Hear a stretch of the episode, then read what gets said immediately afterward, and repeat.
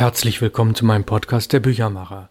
Mein Name ist Ralf Plenz aus Hamburg und ich bin der Autor und in Teilen auch Sprecher. Wir haben noch einen anderen Autoren, das werden Sie gleich erfahren. Wir sind bei Folge 188 im Bereich Wie Verlage Bücher machen, Teil 126. Zum Alltag eines Verlegers gehört es, dass er auch auf einigen ausgewählten Messen ist. Das sind die großen Buchmessen Frankfurt und Leipzig. Und wir haben ja auch von Leipzig ganz kurz schon berichtet. Der Input Verlag und ich, wir waren auf der Mainzer Mini-Pressenmesse. Es ist eine sehr besondere Messe, die immer über Himmelfahrt alle zwei Jahre stattfindet. Und da ich schon dieser Messe sehr lange verbunden bin, schon seit den frühen 90er Jahren, habe ich mich mit dem Veranstalter der Messe, mit Jürgen Kipp, unterhalten. Er wird sich gleich vorstellen und Sie erfahren einiges über die Messe und über den Werdegang aus den letzten rund 50 Jahren, denn die Messe gibt es schon sehr lange. Eine hochspannende Messe und wir werden auch die nächste Folge meines Podcasts dem widmen. Ja, die Tonqualität auf der Messe und die Hintergrundakustik ist oft nicht so gut. Wir bitten das zu entschuldigen. Sie werden sich sicherlich durch den Inhalt, den Sie wahrnehmen, hinterher sehr gut informiert fühlen. Wir sind hier auf der Mainzer Mini-Pressenmesse. Es ist das Himmelfahrtswochenende, also Donnerstag bis Sonntag. Und traditionell seit mehreren Jahrzehnten findet hier die Mainzer Mini-Pressenmesse statt. Die Geräusche im Hintergrund und die schlechte Tonqualität hängen natürlich damit zusammen, dass wir nicht wirklich im Studio sind. Und ich habe einen Gast. Ich habe Jürgen Kipp. Ich kenne Jürgen seit deutlich über 30 Jahren. Und Jürgen, als die Messe anfing in den 70ern, da warst du ja noch ganz jung. Wann bist du dazu gekommen zur Mainzer Mini-Pressenmesse? 86 habe ich angefangen. 85 habe ich meine erste Messe besucht, die erste Mini-Pressenmesse. Und 86 habe ich angefangen, sie zu organisieren. Weißt du noch auswendig, wie viele Stände es damals gab? Ja, das war das Erstaunliche, weil man hat mich seinerzeit engagiert, weil die Messe so ein bisschen am, am Niedergang war. Ja, weil sie hatte nur noch 80 Aussteller als ich meine erste Messe organisierte. Das hatte mehrere Gründe, weil ich einen guten Draht zu Buchkunsthändlern hatte und einen Verlag mit ins Boot holte, der dann einen Katalog machte, der auch sehr viele Selbstverlage und Autoren hatte, so dass wir mit der Messe 87 mit 300 Ausstellern gestartet sind. Oh ja, ganz toll. Und mhm. du hast immer auch das Ziel gehabt, den, die Aussteller untereinander zu vernetzen. Das heißt, du hast Seminare und Workshops gehabt. Das scheint immer ganz gut angekommen zu sein, richtig? Genau, das kam vom Studium her. Ja, ich mhm. habe hier in, in Mainz Buchwissenschaft studiert, also währenddessen, und war auch immer interessiert daran, eine fachliche Information den Ausstellenden mit, mitzugeben. Also ja, und so haben wir uns ja auch kennengelernt. Ich habe in den späten 80er Jahren ein Buch geschrieben über Verlagsgründung und dann hast du mich 91 und 93 als Referent eingeladen. Ich fand das ganz spannend, ein hochinteressiertes interessiertes Publikum. Ja, also eine Ausstellung, eine Endverbraucherausstellung, es durfte immer verkauft werden. Klein- und Kleinstverlage, Buch, Kunst und die Vernetzung mit der Buchwissenschaft in Mainz,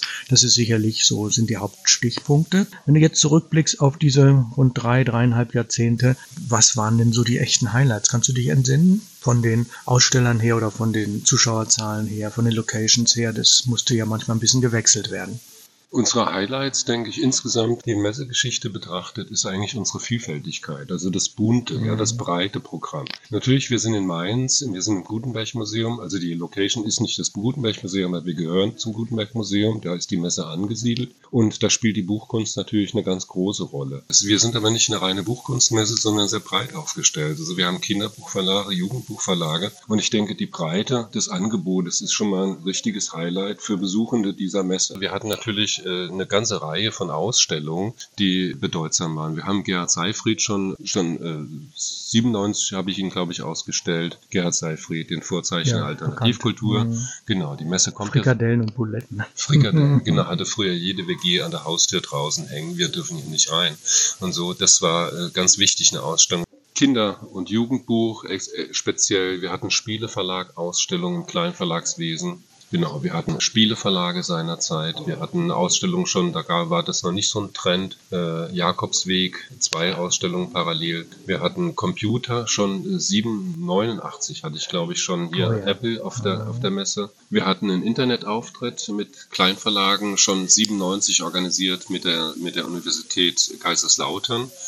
Das war sowas ähnliches wie Facebook heute. Da konnten sich also Verlage, mhm. die jetzt keine EDV-Erfahrung hatten, eine Homepage gestalten nach einer Schablone und konnten sich vernetzen. Äh, das war für mich persönlich ein ziemliches Highlight. Ja, das ist jetzt das, was mir spontan erstmal einfällt. Ja, und dann eben sehr, sehr unterschiedliche Verlage. Viele sind sicherlich auch von Anfang an dabei oder fast regelmäßig äh, immer. Es hängt natürlich immer auch am Wetter, wie dann die Zuschauerzahlen sind, die Besucherzahlen. Kannst du mal eine grobe Schätzung abgeben, was eigentlich durchschnittlich an Besucherzahlen hier an diesen vier Messetagen in Mainz zu erwarten ist? Ganz grob. Ich gehe von 5000 Besuchern im Schnitt aus, äh, das, die, die wir haben. Ich mache das fest an einem Aussteller, der ganz stabil schon seit Jahrzehnten dabei ist und so einen Typografiekalender verkauft. Und ihn frage ich immer, wie viele Kalender hast du verkauft? Und er hat im Schnitt irgendwas zwischen 130 und 150 Kalendern. Und ich denke, wenn jeder 30. Besucher dieser Messe einen Kalender mitnimmt, der günstig ist, aber wunderschön, dann kommen wir auf 4.500 bis 5.000 Besuchern. Wir haben keinen Eintritt, der Eintritt ist frei. Insofern, wir zählen auch nicht. Insofern müssen wir das hoch, hoch, hochrechnen. Meine Beobachtung, ich äh, war jetzt vor sechs Jahren einmal hier und jetzt dieses Jahr bin ich mit meiner Buchreihe Perlen Literatur hier. Ein hochgradig interessiertes Publikum. Es kommen Bibliothekare, es kommen Lehrer, es kommen Leute von der Uni, es kommen diverse Studenten, aber auch die ganz normalen Leser. Ich glaube, das macht so diese Bandbreite, das ist was wirklich ganz, ganz Tolles. Also sehr viel Freude an diesen Gesprächen. War diese Messe auch eine politische Messe oder war das eher am Rand? Das findet am Rand statt, also das Politische hat eigentlich bei der Mini-Pressenmesse abgenommen. Wir kommen ja so ein bisschen aus der Alternativkultur, mhm. aus dem alternativen Milieu. Äh, die Messe wurde 1970 gegründet seinerzeit und da spielte ja die Politik eine ganz große Rolle damals. Also dieser ganze, ich sag mal, bibliophile Anteil der Buchkunst und so, der war damals nicht so groß. Es, die gesellschaftlichen Themen waren ganz klar äh, im Vordergrund und das war, gehörte auch immer mit dazu. Ja, ob das jetzt anarchistische Verlage sind, linke Verlage, das hat in der Regel, das hat seine ein bisschen abgenommen, aber sie sind gleichwohl immer noch dabei. Das spielt jetzt immer noch eine, aber wirklich eine kleine Rolle. Ja, alle zwei Jahre immer das Wochenende mit Himmelfahrt mit Corona bedingt natürlich dann äh, mit einem gewissen Aussetzer. Wenn ich das richtig sehe, du bist Angestellter des Gutenberg Museums hier in Mainz. Du wirst das nicht mehr ewig machen. Hast du schon eine Idee, wie die Messe dann weitergehen kann? Ich denke, die Stadt wird die weitermachen, auf jeden Fall. Ja, das ist ja eine wunderbare Einrichtung. Die Besucher sind begeistert. Ja, es ist ja wirklich von der Breite her. Ich denke, die, das wird ja dann jemand übernehmen. Mhm. Und imagemäßig für die Stadt gut, für den Studiengang gut und die Location direkt am Rhein in der Rheingoldhalle oder wo auch immer ist schon was ganz, ganz Tolles. Also es ist eine richtige Institution seit über fünf Jahrzehnten, alle zwei Jahre die Mainzer Mini-Pressenmesse. Jürgen, ich habe ja damals zum Thema Verlagsgründung was gemacht, Seminare und Referate und Buchherstellung und ähnliches mehr. Was waren in den letzten Jahren so die Themen der Referenten? Kannst du dich da an besondere äh, Highlights erinnern?